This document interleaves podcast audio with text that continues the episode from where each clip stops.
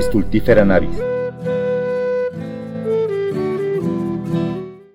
Bienvenidos al podcast Stultifera navis.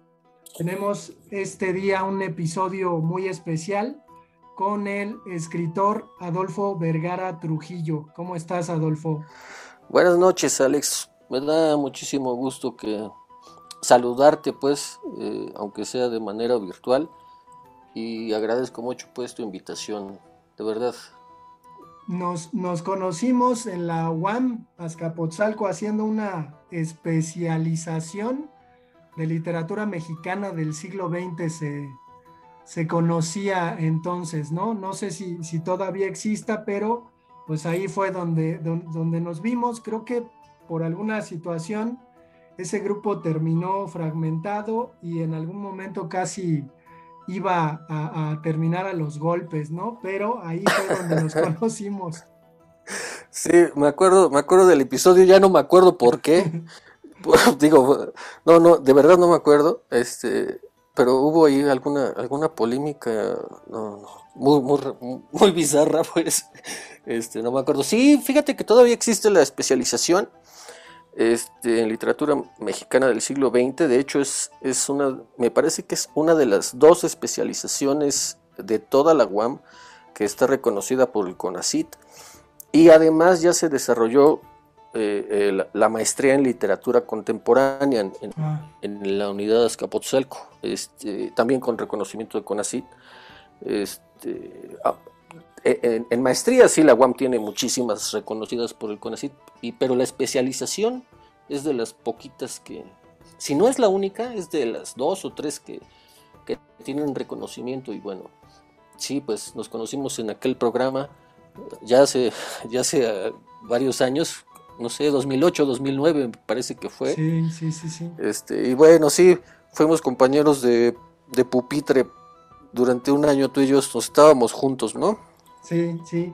Y eh, pues también me acuerdo que eh, creo que ya al final, sobre todo porque yo en, aquel entonces estaba eh, al borde de, de, las nupcias y de hecho dejé de ir las últimas clases, pero me regalaste tu libro Frick y otros tormentos publicado por Ficticia, que es un libro que a lo largo de mi, de mi quehacer docente me ha acompañado para eh, enganchar precisamente a los alumnos eh, a la lectura. Te comenté alguna vez que, que muchos alumnos después de que se van de la preparatoria me escriben con curiosidad preguntándome por aquel cuento que eh, los simbró en un salón de clases durante una hora de lectura.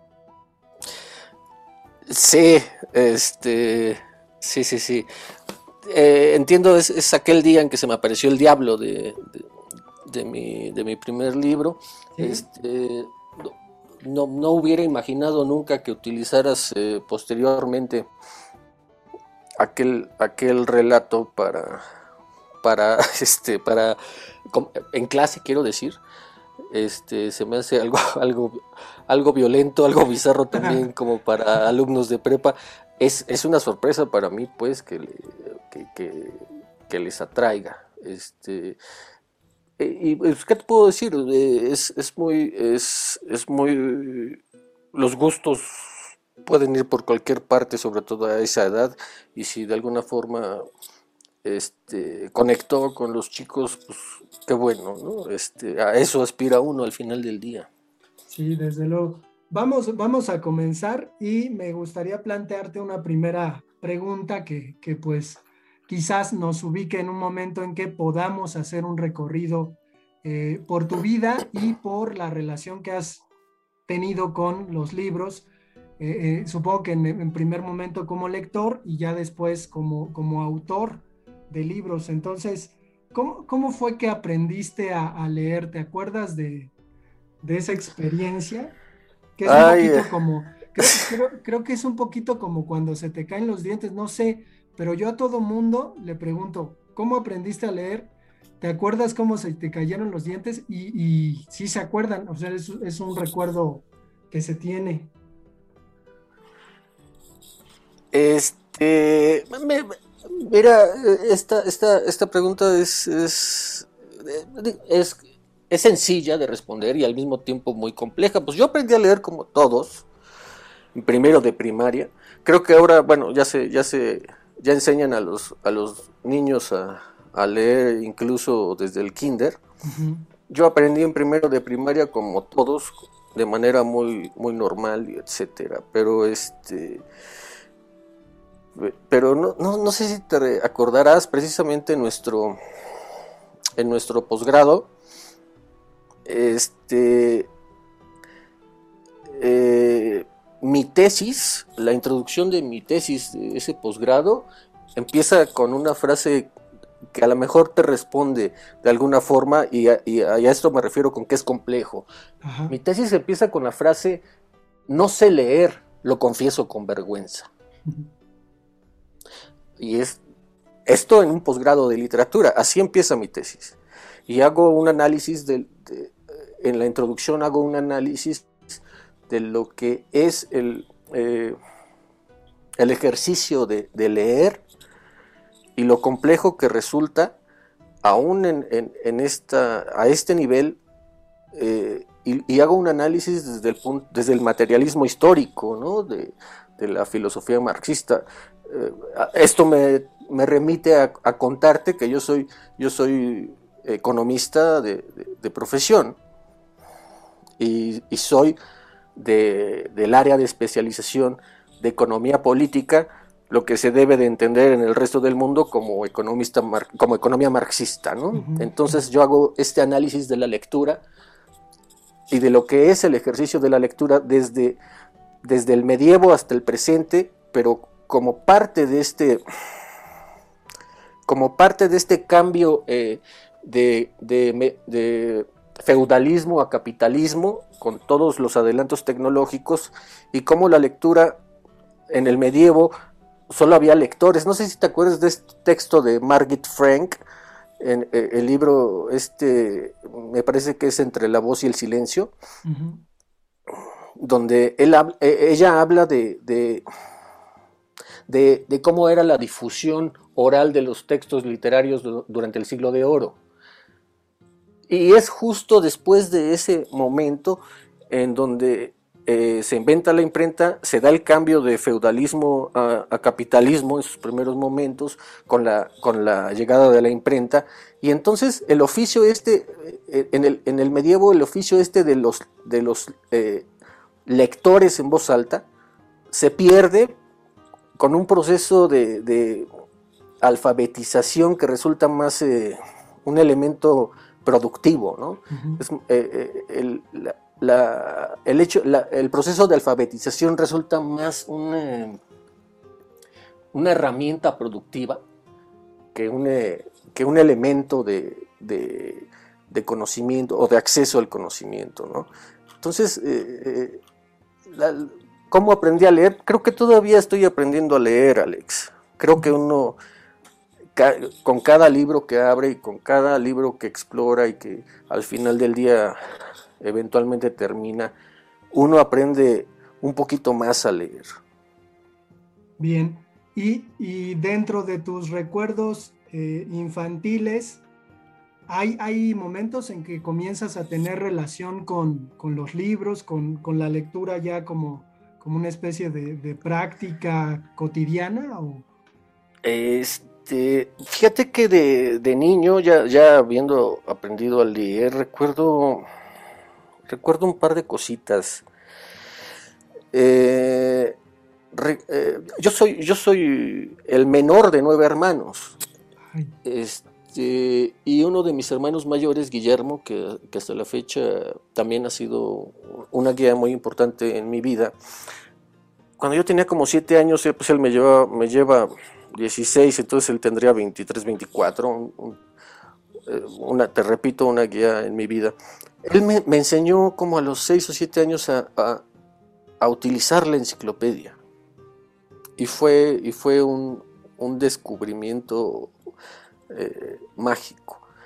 Este, porque a partir de, buscar y encontrar determinada acepción en la definición encontraba yo este, palabras que no conocía y entonces me tenía que remitir en la misma enciclopedia a buscar aquella, aquella palabra, ¿no?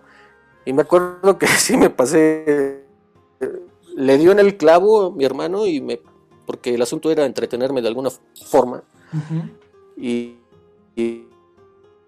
eh, yo creo que más de un par de horas este, en aquel en, aquella aventura de estar buscando palabras raras en la enciclopedia fue, fue un descubrimiento muy, muy, bonito que, bueno, ahora que soy papá y que tengo un niño de 7 años, pues no, no, más, no más el hecho de cargar un tomo le, pues da, da flujera y, es, un, es, un, es un lío, es un arte, puede ser papá en esta, en esta época.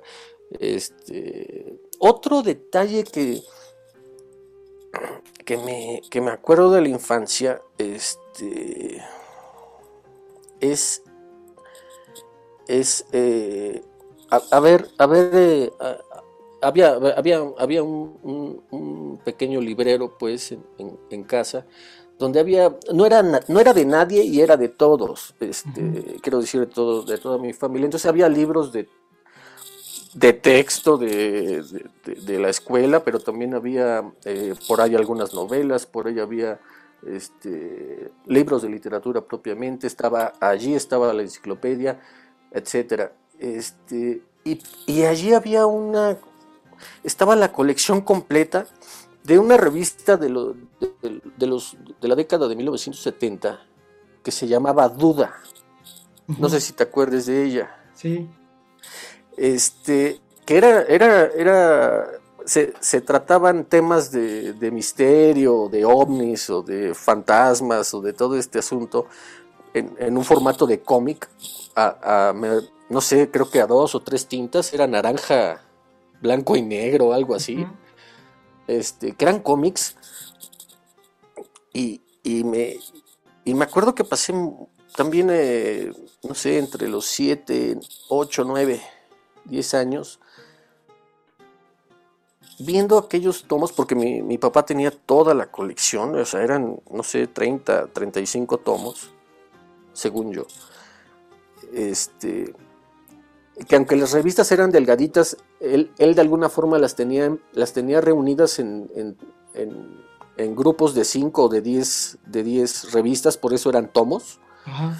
Y este, y bueno, eh, allí me, allí me clavé mucho a, ver muchas historias, ¿no? Este, por ejemplo, me acuerdo, me acuerdo mucho de haber leído ahí sobre Vlad Tepes, eh, que, es de donde surge el mito de Drácula, pero como figura histórica, ¿no? Que era, era un señor feudal de, Hungría, que en algún momento eh, sostuvo una guerra contra los turcos y defendiendo su, su, castillo, su, su, feudo, este, hizo una, masacre brutal o hizo varias masacres brutales de, turcos y, los, y a los prisioneros los empalaba vivos, ¿no? por eso era llamado Vlad el empalador. Y luego surgieron mitos de que también eh, se, se, tomaba la sangre de, sus, de sus eh, de sus presos o que se los comía y de ahí de, allí también se dice que, que Bram Stoker eh, tomó varias alusiones para crear lo que es la, el, arquetipo del vampiro.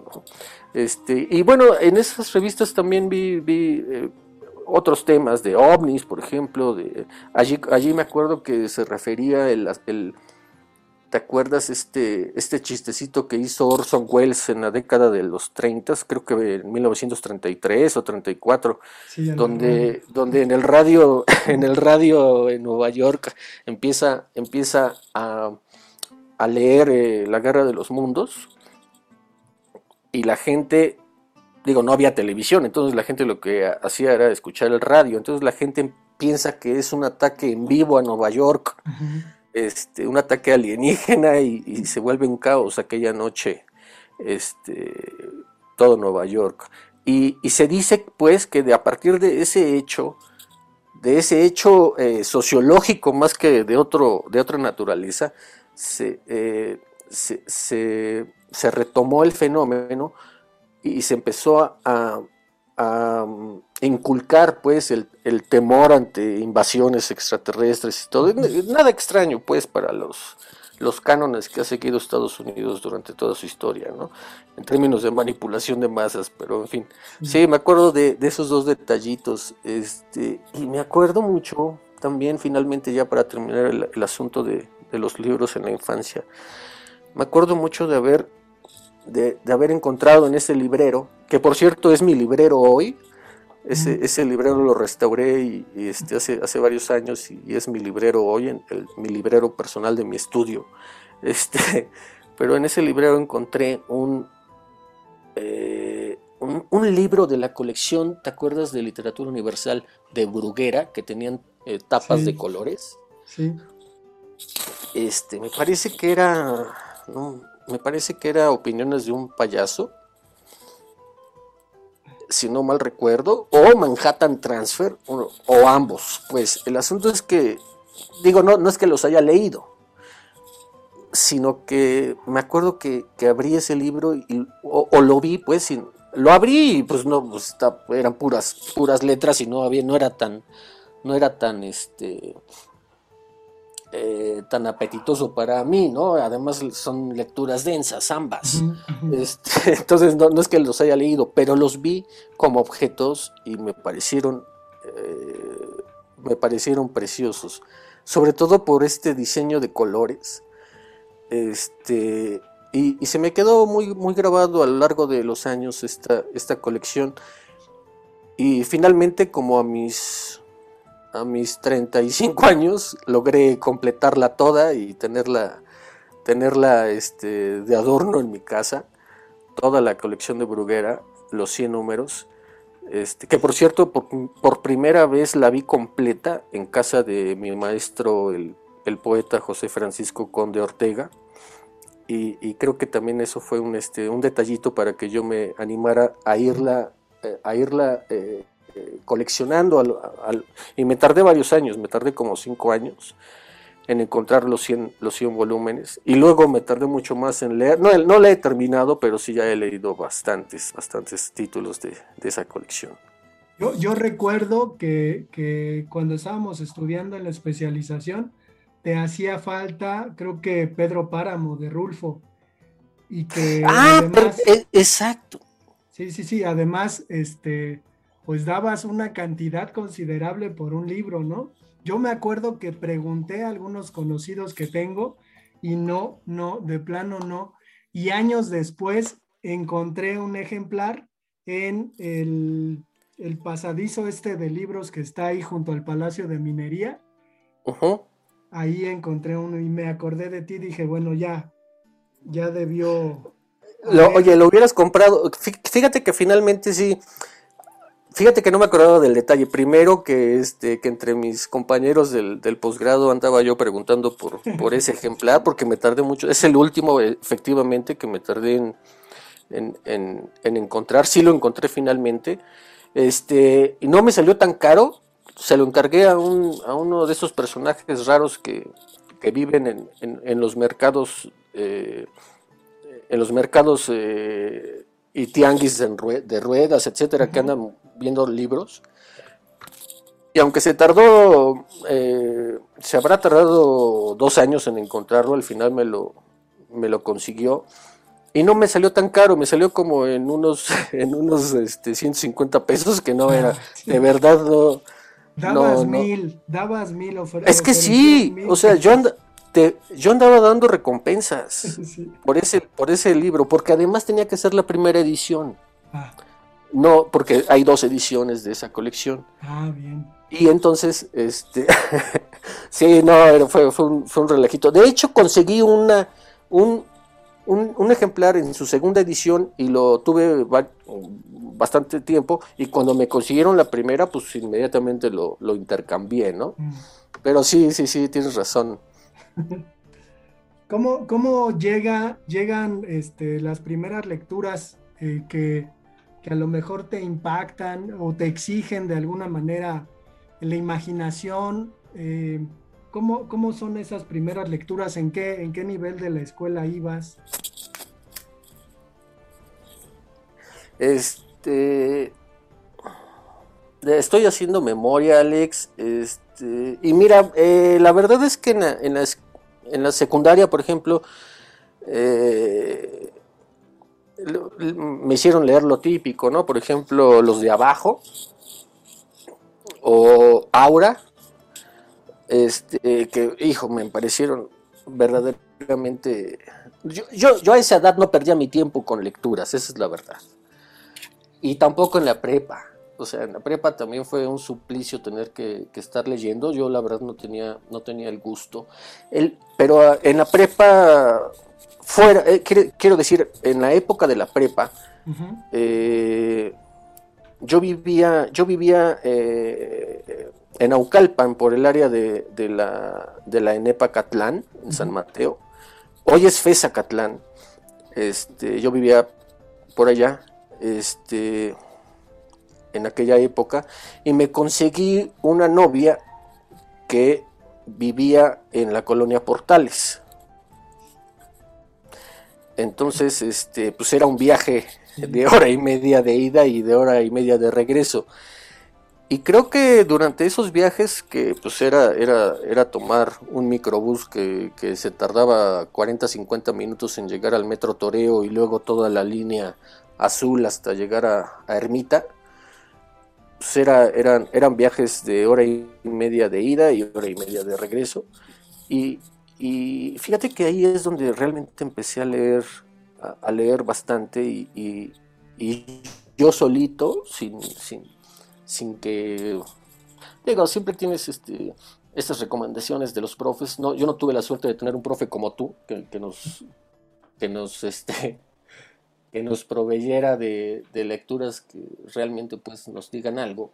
Y, por el contrario, eran, eran, eran las lecturas eh, que son muy densas para esa, para esa edad, porque en esa edad uno tiene otros intereses, entonces uno creo que uno tiene que ir eh, tiene que ir eh, descubriendo lo que, lo que le dice algo, ¿no? Más allá de lo que te guste o no te guste, lo que te diga algo, ¿no? Tiene que ver lo que te dice algo con lo que te gusta. Y creo que, fíjate que quizá los primeros libros que me atraparon en este sentido, creo que el primer libro que me atrapó en este sentido, que se me hizo mágico, es... Eh, los doce cuentos peregrinos de, García Márquez y después los, los ocho relatos de, que vienen en el, otro, en el otro volumen de, relatos que es la, la, increíble y triste historia de la Cándida Heréndira y su abuela desalmada, ¿no? Este, creo que esos dos, esos dos libros de, relatos me, me parecieron este, brutalmente, brutalmente, me dijeron algo, desde luego. No me acuerdo haberle, la primera vez que leí eh, este, este, este relato de solo vine a hablar por teléfono. O sea, se me es, de terror esta historia, ¿no? Este, y, creo que creo que ahí fue fue donde hice clic yo con la literatura. Ya después vinieron muchísimas más más lecturas de no solamente de los maestros latinoamericanos, ¿no? Porque desde luego está Borges, está Cortázar, está, eh, no sé, eh, Quiroga, desde luego, está, eh, no, no, digo, desde luego García Márquez y, hay un libro de, por ejemplo, no me gusta mucho a mí Carlos Fuentes, pero pero el libro, este, no sé si, no sé cómo se llama, no sé si te, te acuerdas de un título de Carlos Fuentes que es la historia del, coronel Vergara, o algo así, el general Vergara. No. No sé, no me acuerdo cómo se llama ese libro, pero son relatos y, este, y me, gustó mucho, pues. Y bueno, ya después vinieron muchas más lecturas, ¿no? Un dato curioso es que el papá de mi novia que vivía en Portales, este, tenía tenía una biblioteca bastante, bastante eh, bonita y usualmente también tomaba yo libros de su biblioteca para realizar mis viajes, ¿no? O sea, te los prestaba. Sí, eh, digo, me quedé, me quedé al final del día, me quedé muchísimos libros de, de él. En este, en este relato que nos haces, aparecen pues cuentistas, ¿no? Digo, también escribieron novelas, pero eh, resalta eh, el, cuento. ¿Sentiste mayor predilección por los cuentos que por, por otros géneros, la novela, la poesía? Este, eh, no, necesariamente, pero sí, sí, yo creo que sí, los géneros tienen que ver mucho con, mucho con eh, los temperamentos que pueda tener una misma persona a lo largo del día. Entonces, para mí era mucho más eh, accesible leer relatos en estos viajes de metro y de microbús que, que, una novela, que también leía novelas, este, pero yo prefería los relatos y las novelas eran más como para leerlas en casa, eh, para leerlas durante sin interrupción, ¿no? Al menos para acabar capítulos que son mucho más largos. Este, y la poesía es todavía todavía sigue siendo este mucho más mucho más un ejercicio mucho más íntimo creo que no creo que no nunca pude leer poesía en el transporte público y eh, ¿cómo, es esta, esta cuestión de decidir estudiar economía y no literatura? Eh, porque es común, ¿no? Que, que, si alguien de repente manifiesta interés por la lectura, digo, no te he preguntado sobre la escritura, pero ¿qué pasó ahí? ¿Por qué, por qué economía?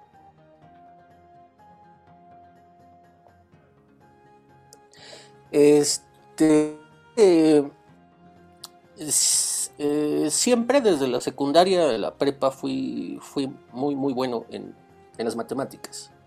Este, no, la economía no tiene que ver necesariamente con matemáticas, pero, pero era bueno.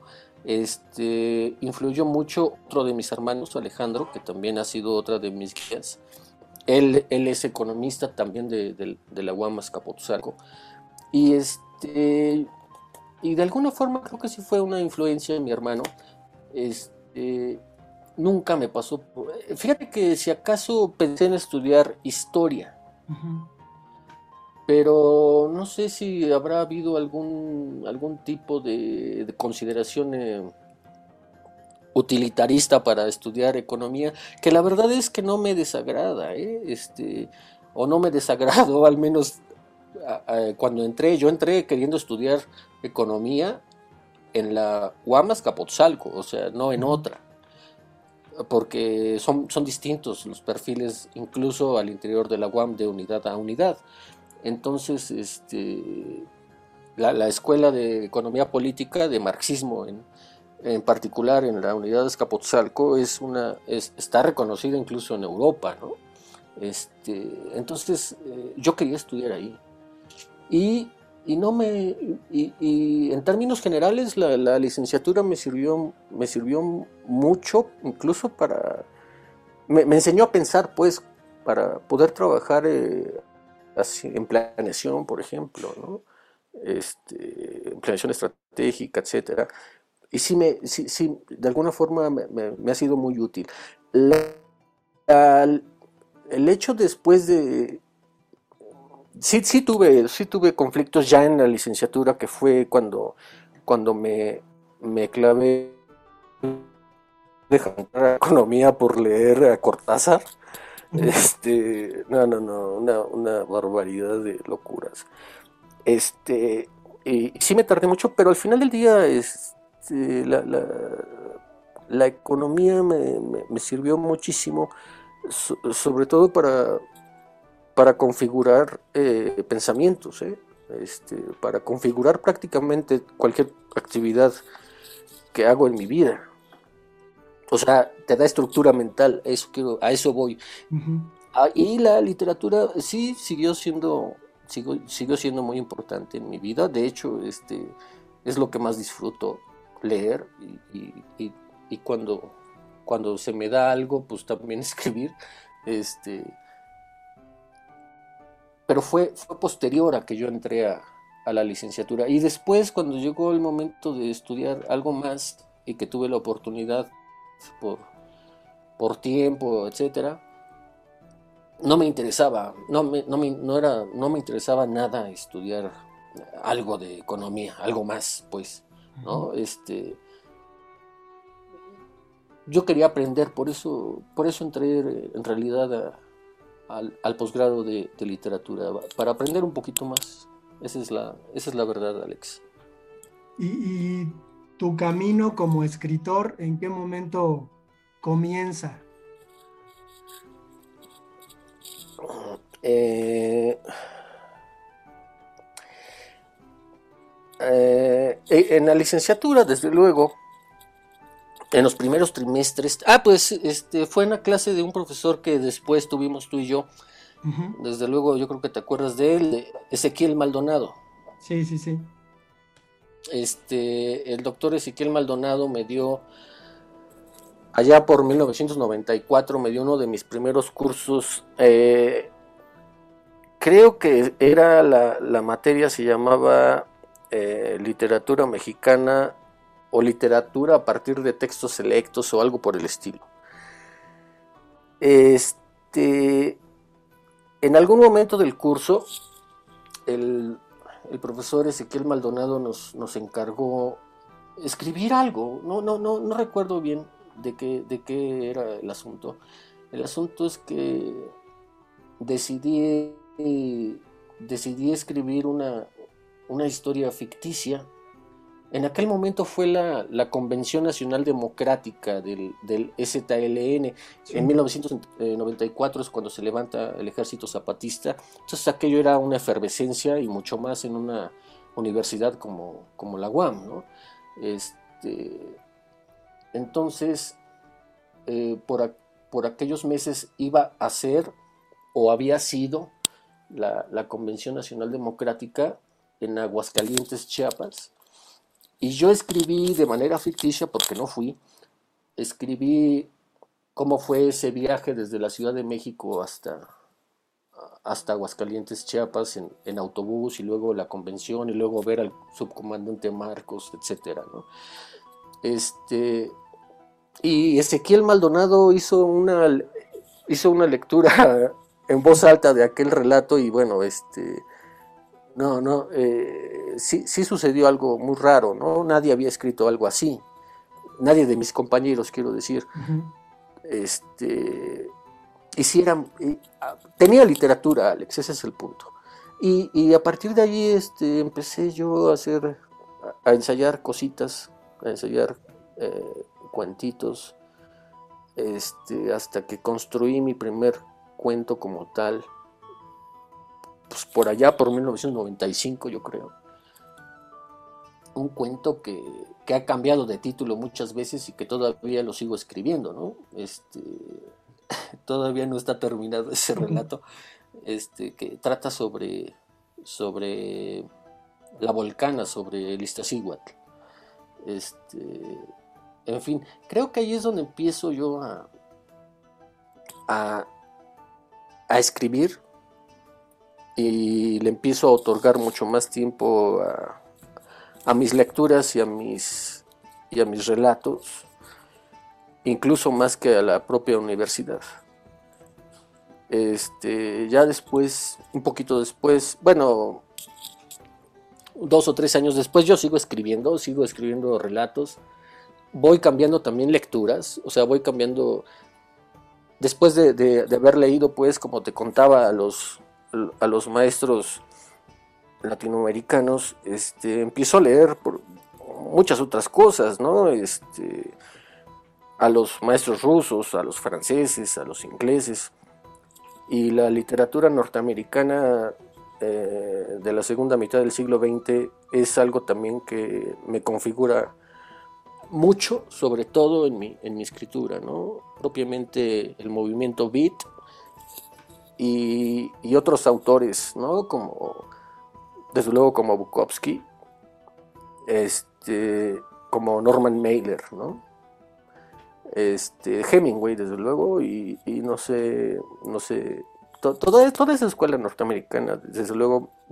Entonces yo empiezo a cambiar también, eh, no solamente mis lecturas, sino también mis, mis relatos. Este primer relato que te cuento de Iztaccíhuatl, pues es, es, un, es un relato, eh, no es que esté malo, pero es muy, es fantástico y es muy romántico y es muy lúdico.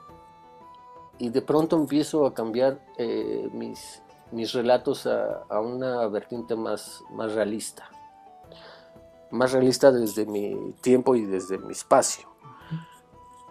Y este, allí es donde empieza realmente una, una el trabajo, el trabajo para, para aprender a escribir.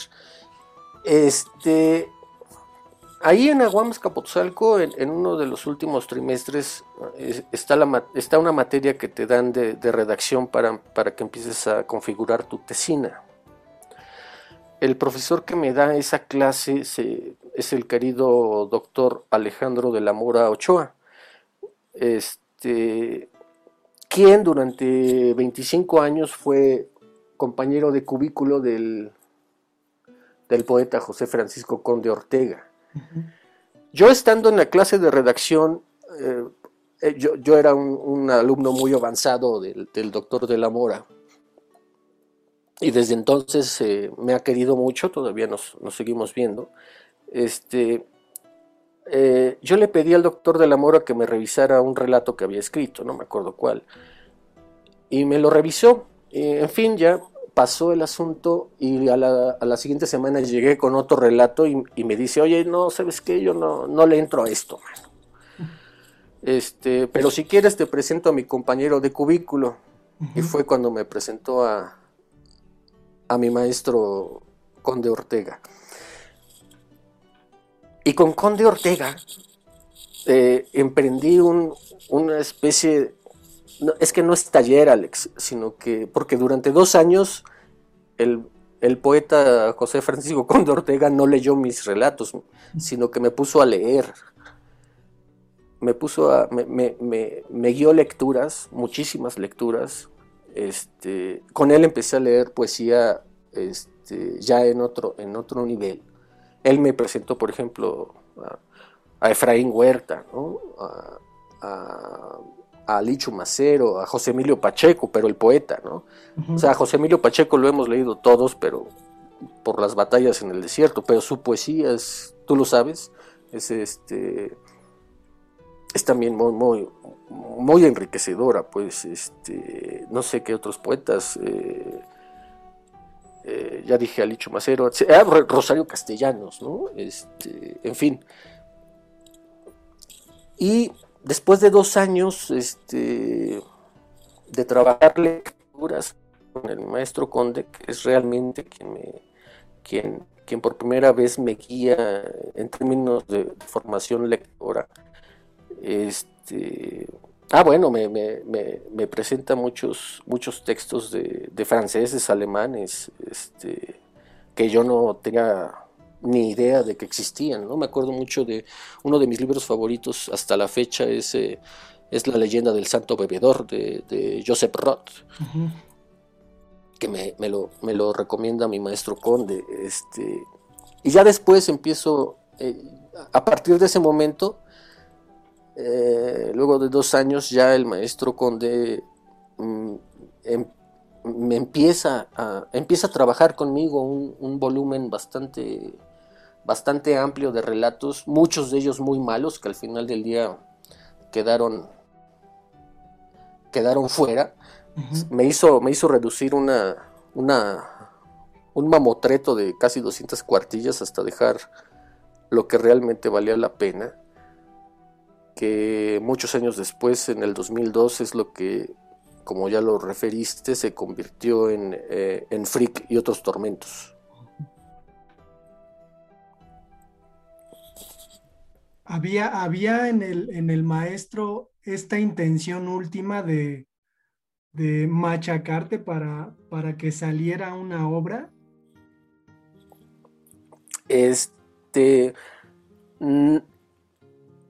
eh, no necesariamente, pero lo que, lo, que sí me queda claro es que lo primero que tenía que aprender antes de escribir era, era precisamente aprender a leer, ¿no? Y ya era, por ejemplo, no, me hizo leer a, Efraín Huerta para, para copiar sus endecasílabos, ¿no? Sino para, de alguna forma, encontrar eso que tiene la poesía de Efraín Huerta. ¿Qué es eso?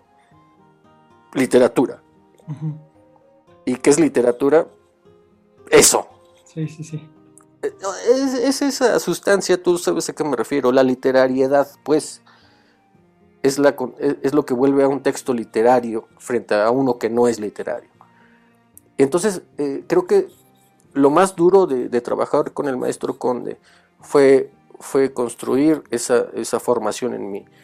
Lo más fácil fue eliminar la basurita de, los, de, mis relatos, eliminar incluso relatos completos que no servían, que, siguen sin servir hasta el día de hoy, y dejar ese, ese pequeño volumen de ocho, relatos. ¿no?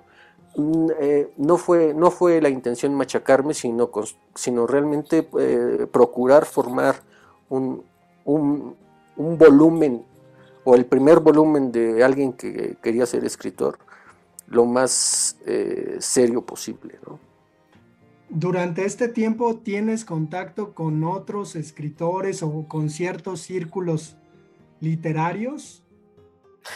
Fíjate que te estoy hablando de este trabajo para terminar de construir Freak y otros tormentos. Eh, termina por, por allí de finales de 2001 a finales del 2001 el maestro Conde Ortega me dice que, que yo ya tengo finalmente un libro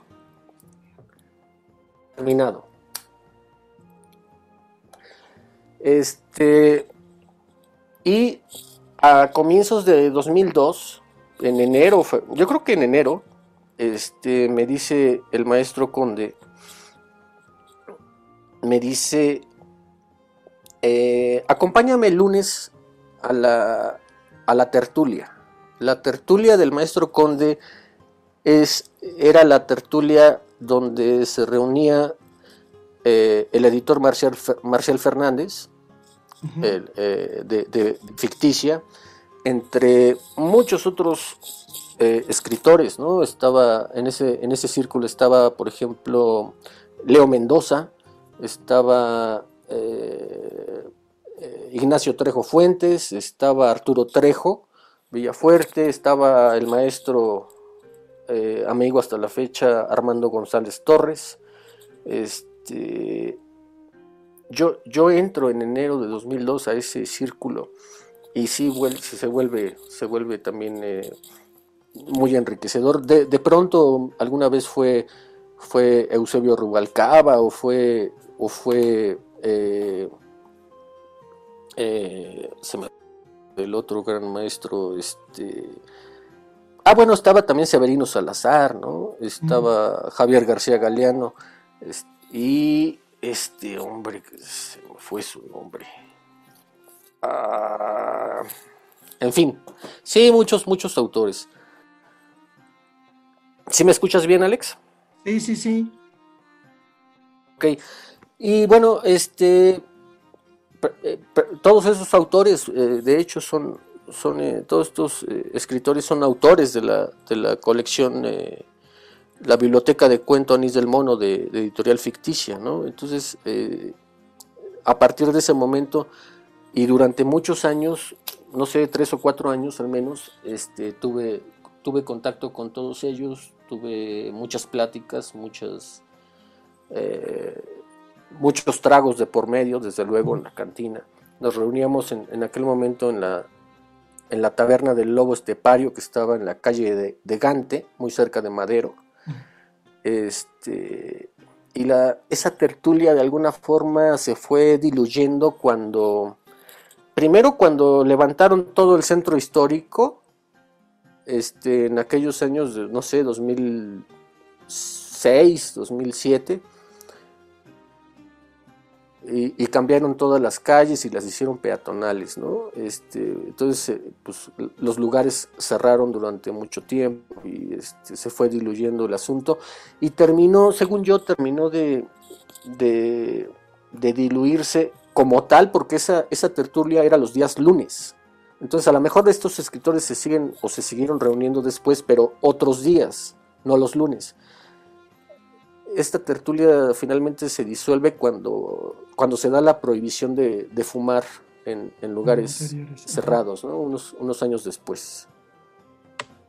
¿Y, te cambia como, como escritor o te da, te da a ti una dimensión con respecto a tu trabajo literario? No sé si eh, durante este tiempo que, estuviste en esta tertulia ya te, te publicaron esta ópera prima Sí, este, de hecho, eh, a mí me, publican el mismo año que yo llego a la tertulia. Mm. Yo soy, eh, yo soy de los primeros números de esta colección. La colección, según yo, alcanzó los 23 o 24 títulos.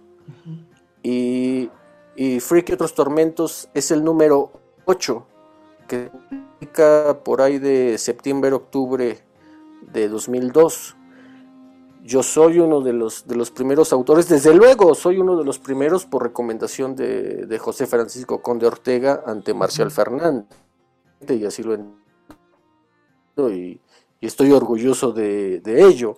Este, y eh, posterior a, ese, a ese libro, desde luego, desde luego la, la, la cosmovisión que yo tenía se, enriquece con, con, el hecho de estar platicando con Severino Salazar en, en una cantina o con eh, Armando González Torres, ¿no? Este, al maestro Eusebio Rubalcaba lo vi, lo vi apenas un par de veces, pero era cuando él hablaba todo el mundo guardaba silencio, ¿no? Eh, y desde luego eh, el enriquecimiento que me otorgó Conde Ortega a lo largo de los 23 años que convivimos, pues siempre fue, fue, fue una constante, ¿no? ¿Cómo, cómo eh, continúas con, un segundo, con un segundo libro? Es decir, ya tienes una primera publicación, supongo que, sigues escribiendo y cómo se da eh, el asunto de publicar un segundo libro y te, concibes ya como, como, un escritor mexicano. ¿Qué piensas de, esa posición? Digo, no todos la, la consiguen. Fíjate que, fíjate que cuando yo, eh, bueno, cuando, cuando publico Freak, yo tenía 27 años, pues. Eh, se publica Freak y otros tormentos y pasa un año y de pronto hay quien me dice, oye, ¿qué pasó cuando publicas otra vez? ¿no? Y, pasa otro año y la gente, los conocidos, etcétera, me dicen, oye, ¿qué pasó con tu segundo libro? Y yo así como que lo estoy construyendo, ¿no? Cuando finalmente consigo reunir los relatos de un segundo libro, se lo muestro a, a mi maestro Conde Ortega y el maestro Conde Ortega me dice, esto es una basura. Eh, o sea, y, ahí me da una gran lección, o quiero decir, otra de las grandes lecciones que me da es que uno no debe de, apresurarse a, publicar, este, de alguna, eh, en su momento a lo mejor eh, me sentí ofendido incluso, ¿no? Pero hoy lo, hoy lo comprendo, hoy lo comprendo eh, perfectamente y le doy muchas gracias a mi maestro por aquella lección. Este, uno no debe de apresurarse a publicar. Eh, eh, a lo largo de, los años sí publiqué, pero publicaba un cuentito en alguna antología o, en alguna revista, etcétera. Pero no, pero no, no lograba, pues, concretar la reunión de un nuevo volumen que, tenía que tener unidad como tal, ¿no? Este, y me, y me tardo, y me tardo muchos años. Este, en lograrlo. Digo, me tardo casi 14 años en lograrlo, ¿no? A lo mejor me tardó un poquito menos, me tardé, si, tú quieres, unos 10, 11 años en, lograrlo y me tardo otro tanto en lograr que alguien me publique, ¿no? Al final del día lo logro con, con, eh, la editorial eh, Libros Ampliados, de, del editor Naum Torres y de la editora eh, María Amor. Este, y de verdad de, siempre muy, muy cálidos y siempre muy, muy benevolentes pues con, conmigo y con mi literatura. E, ellos son los que finalmente en 2016 eh, me publican otro, otro libro que es eh, Doble Derecho en Old Fashion. este, y si, bueno, este, lograr pues un volumen fue, fue complicado en ese sentido, pero, pero es algo que, agradezco, ¿no? Este, no, no haber, qué bueno que no publiqué la basurita que yo tenía en 2003 o 2004 o 2005, ¿no? Este, hubiera sido una, me daría mucha vergüenza el día de hoy, qué bueno. ¿Qué, qué relación tienes con tus, con tus libros? Eh, que, pues al final son el resultado, ¿no? De un trabajo, de a lo mejor de esta contención que nos cuentas, ¿no? De no apresurarte para, para publicar previamente un libro, un libro de cuentos. ¿Qué, ¿Qué, sensación te dan estos libros creados por ti? Porque pues obviamente tenemos a la mano libros creados por otros, pero ¿qué, qué pasa con tus libros? ¿Los quieres? ¿Los aprecias? ¿Eres crítico con ellos? ¿Los quieres cambiar? Este, sí, desde luego eh, son... Eh, estoy, estoy profundamente orgulloso de, ambos, ¿no? Este, fíjate que desde la editorial, desde libros ampliados, muchas veces me, me, regalan eh, libros de, otros autores, que, noveles, este, y, de alguna forma hago, hago la comparación entre primeras obras, ¿no? Y, con, te, juro que con mucha, con mucha autocrítica y, con mucha ecuanimidad hasta, si, si, es que se me, si es que se me vale, este, hago una comparación entre mi primer libro y, los, y el primer libro de otros autores y, y, y, Freak y otros tormentos sigue teniendo muchísima, muchísima frescura hoy, muchísima fuerza. Este, Creo que, desde luego estoy profundamente orgulloso de, ese libro. Este, y esperemos pues que, se pueda reeditar en, en, en, el, en el mediano plazo al menos, ¿no? Este, porque pues, desde luego ya no existen ejemplares. Este, y doble derecho en Old Fashion es, es, es como. Es, es como eh, ver si hay un cambio pues en la literatura de un libro al otro, ¿no? Este, aunque siguen, eh, considero que sigue, siguen siendo eh,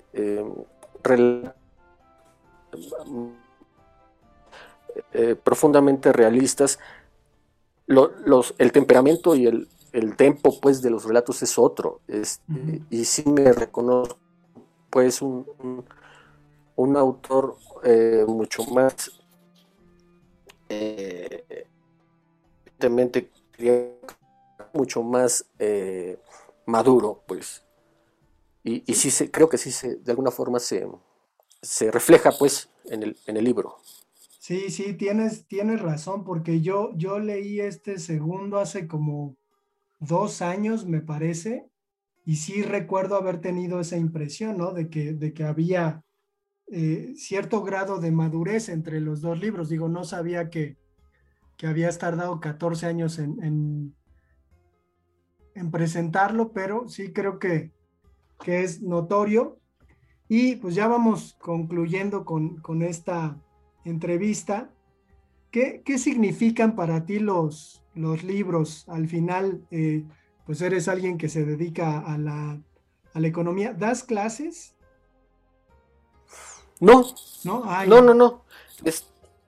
no, este, yo soy, soy trabajador administrativo universitario. Ah, bien, bien, este, No, no doy clases. Pero, eh, pero sí tengo mucho que ver con, tiene que ver mucho mi trabajo con escribir y eh, pero regresando a, tu pregunta eh, los, los libros son ventanas desde luego pues a,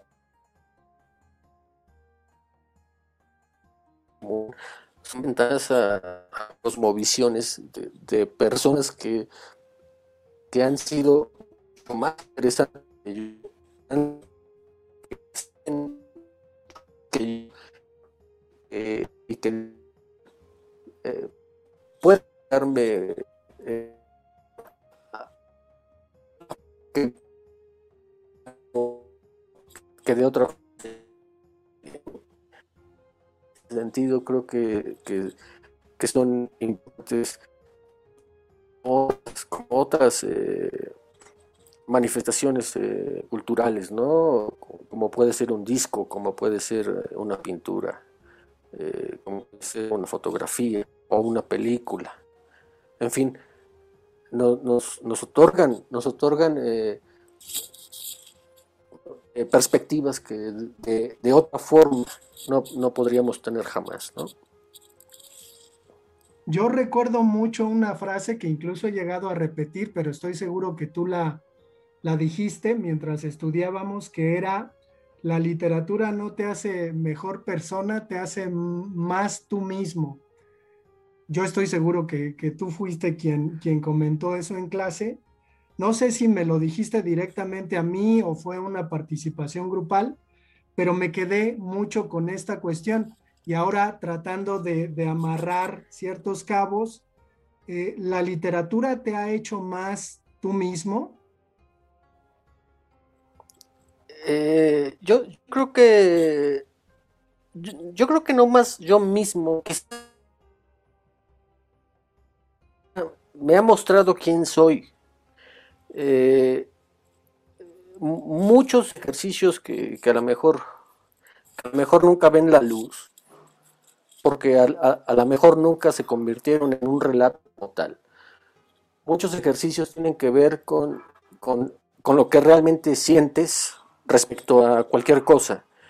Eh, tiene que ver con, con, tus remordimientos, tiene que ver con tus miedos, tiene que ver con tus, con tus pecados. De, aquello, sobre todo de aquello eh, de lo que me arrepiento.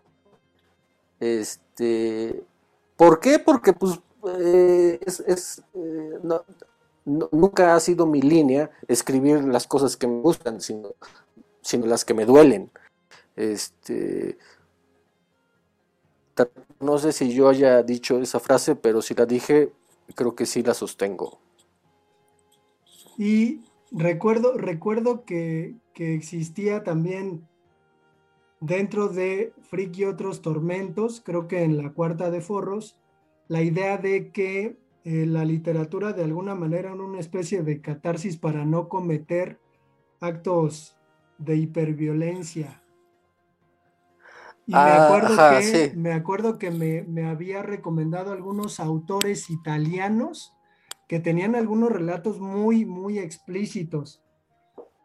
No sé, no sé qué recuerdes de eso o qué, si puedas seguir sosteniendo esas palabras. Este, eh, no, bueno, este, esto, eh, esto de, de que la, eh, algo así como que la literatura funciona como catalizador, ¿no? Para, para no, para no, para no, eh, para no hacer actos violentos precisamente.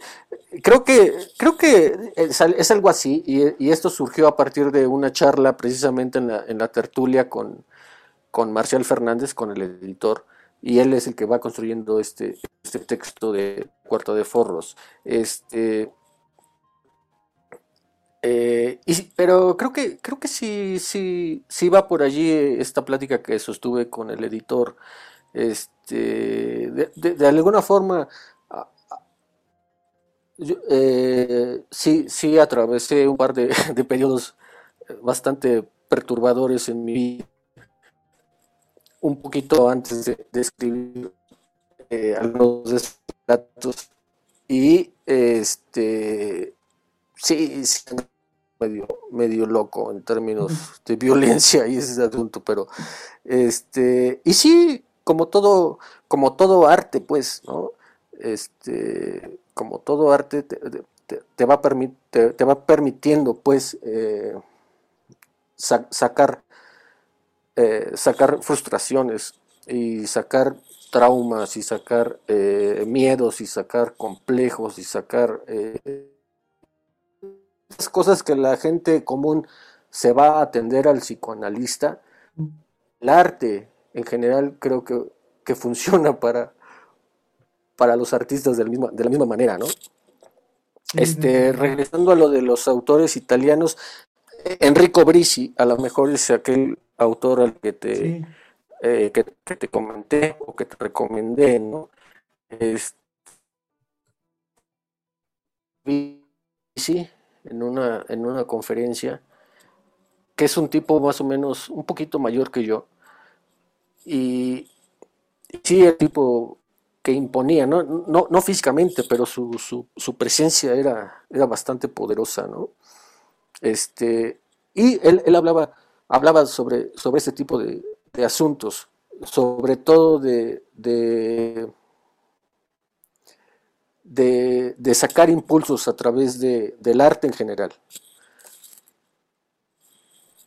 Bien, pues vamos a concluir con esta charla. Te agradecemos mucho, Adolfo, que hayas acudido a este llamado.